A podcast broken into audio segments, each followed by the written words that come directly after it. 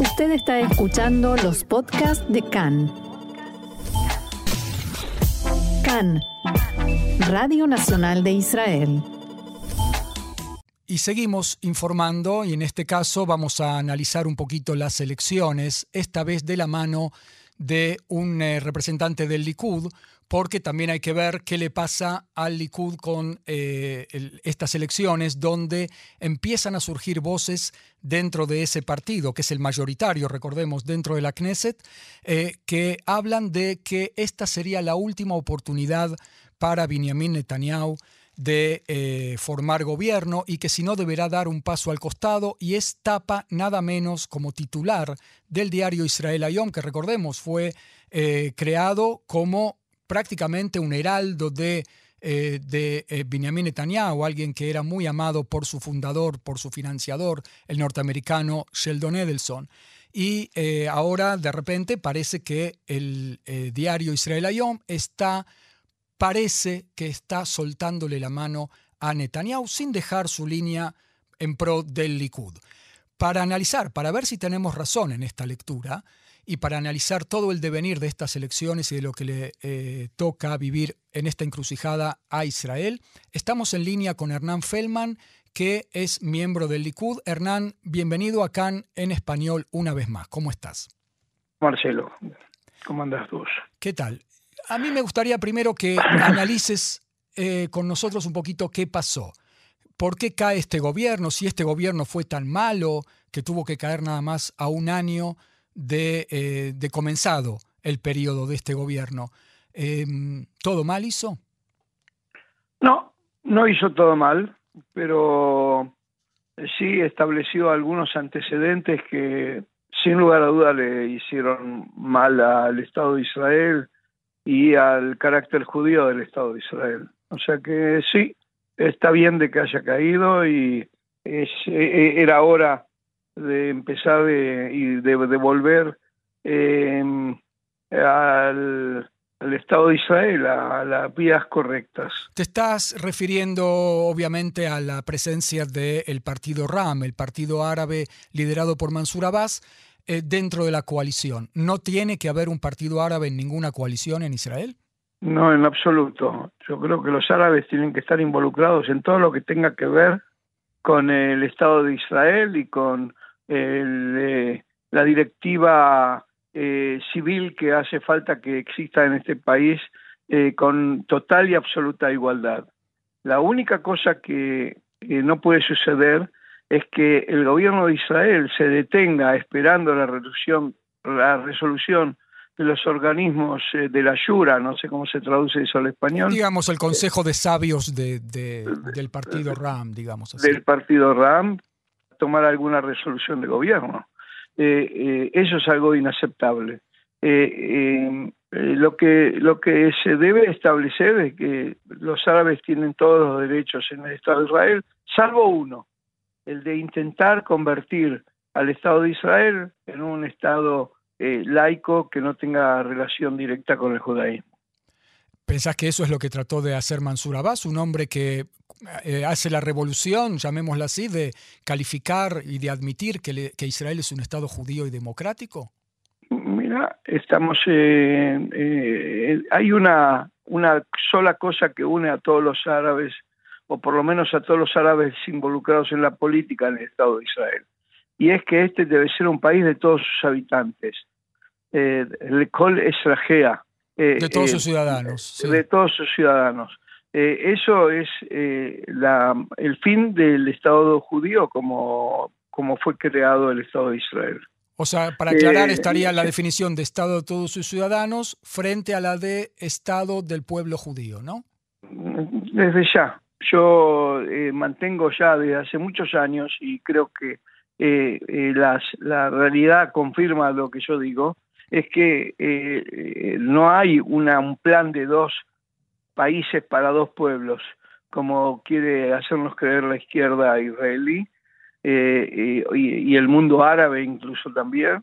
Eh, yo creo que el plan de ellos es un país palestino sin presencia de judíos, Yodan Rein, limpio de judíos, como decían los nazis, y, por el otro lado, un Estado binacional sobre las, las, la destrucción del Estado judío de Israel. Digamos que mientras que la izquierda en Israel habla de dos estados para dos pueblos, vos decís que los palestinos no hablan de dos pueblos, hablan de dos estados, pero uno palestino y el otro democrático, pluralista. Hay también, hay también judíos que proponen eso. Tenemos eh, en el Partido Comunista a, a que, que es su planteo. Eh, es cierto que no es una opinión mayoritaria en Israel ni nada que se le parezca, es una opinión de una pequeña minoría, pero es una minoría importante y que, eh, eh, que toda la base de, su ideología es falsear la, la, realidad y pretender llegar por, por medio de, por ejemplo, del derecho al retorno a, convertir a este país en un país impinacional. O sea, que los refugiados palestinos vuelvan a... Eh, a las fronteras del Estado de Israel, desde el año 67, sí. Em, ¿Pensás que eh, un gobierno eh, alternativo se puede formar después de estas elecciones que esté liderado por el Likud y por Benjamin Netanyahu? Es decir, ¿esta caída del gobierno actual implica el regreso de Benjamin Netanyahu y de todo lo que eh, significa, de todo lo que había antes?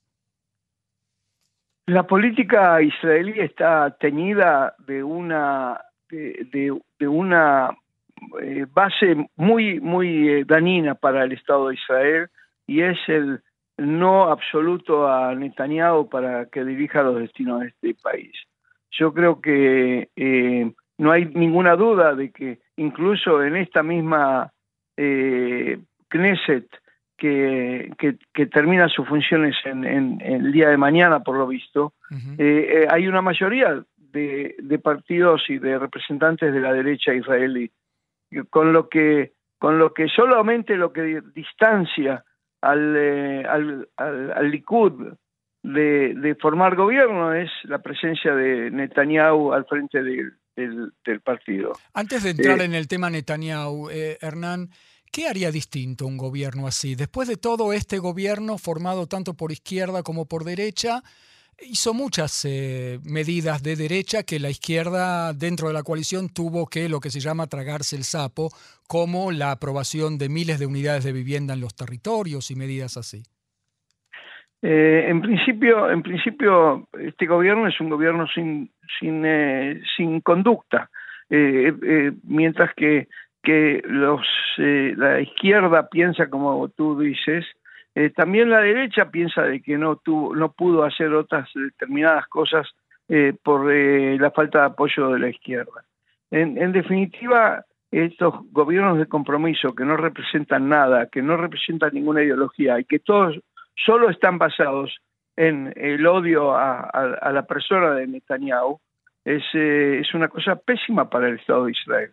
Eh, ¿No, estás de acuerdo con los que dicen que eh, por lo menos lo que hizo Bennett y Lapid es instaurar un estilo de gobierno, un estilo de, discurso un poco menos divisorio, un poco más eh, contenedor de todas las facciones en Israel, un regreso a la cultura de debate más o menos civilizada? ¿Tampoco eso es un mérito de este gobierno? lo que pasa es que eso es un eh, es una eh, opinión que viene de, una, de un concepto ideológico. Yo no lo veo eso. Yo escucho, por ejemplo, la negativa absoluta a formar eh, gobierno con, con Netanyahu, de, de Bennett y su partido, o de Guidon Sari y su partido, o de, o de Gantz y su partido.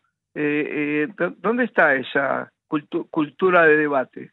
Eh, eh, yo no, no, lo veo eso representado en, en, los actos de gobierno, en los actos de formar gobierno. En definitiva, eh, ¿qué quiere decir? Que hoy, después de tanta difamación, de tanto, de tanto decir contra Benjamin Netanyahu, aún las estadísticas le dan al Likud el doble de votos del segundo partido.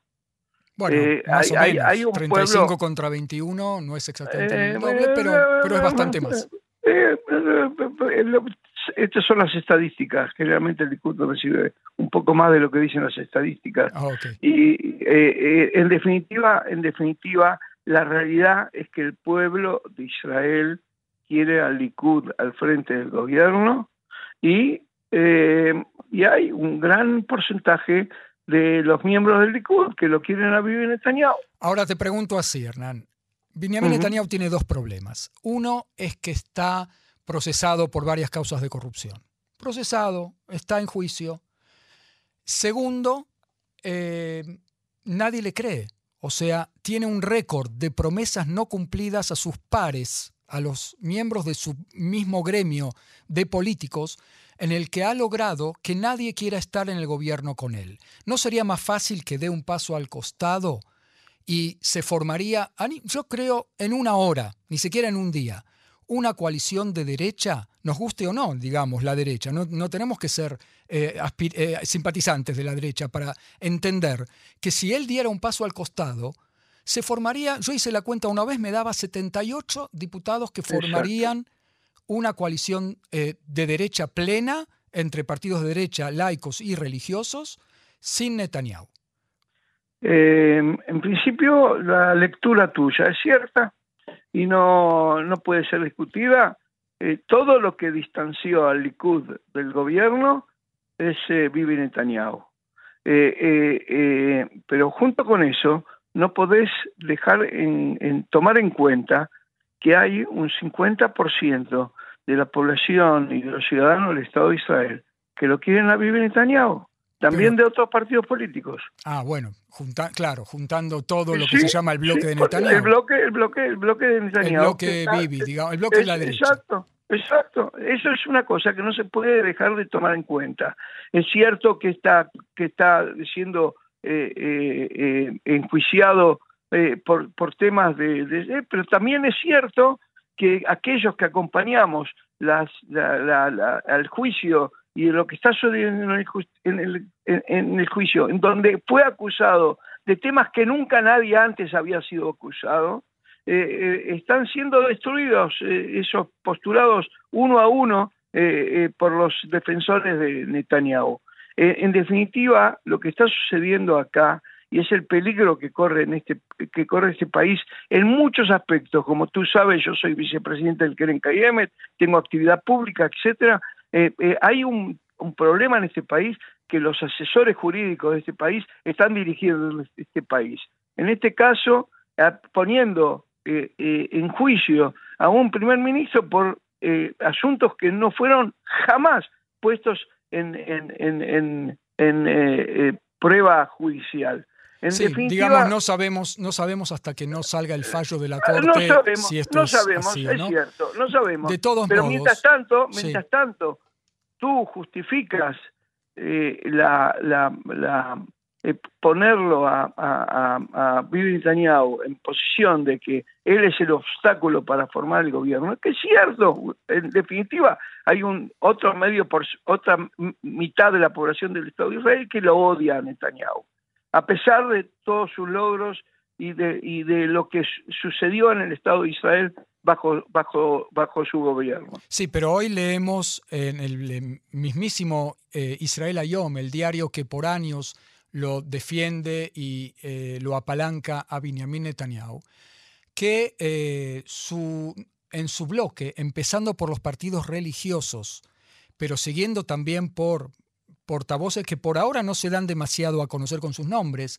pero que están diciendo, esta es la última oportunidad de Netanyahu de formar gobierno. Si falla otra vez en la quinta vez, va a tener que dar un paso al costado.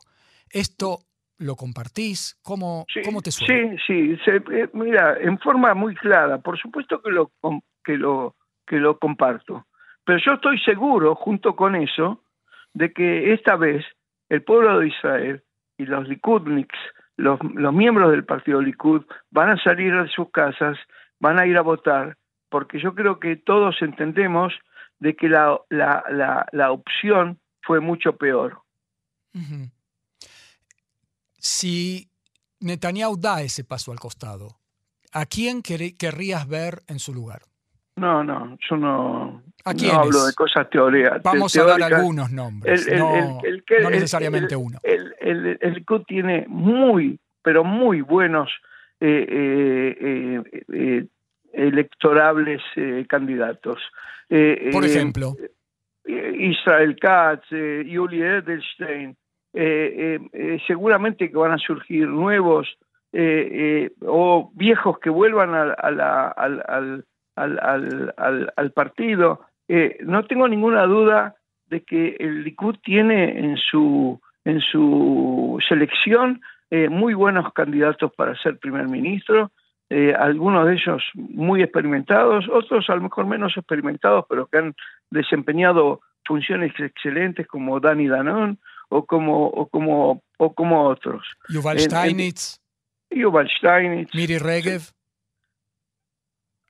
ahí te no quedaste en tengo- silencio, me parece que no, no Eh, eh, no, yo creo que hay muy buenos candidatos, o sea que no tengo ninguna duda de cada uno, cada uno de ellos tiene sus cosas a favor, sus cosas en contra. En el momento que tenga de tomar la decisión, voy a pensar qué es lo mejor para el Estado de Israel y así es como voy a votar.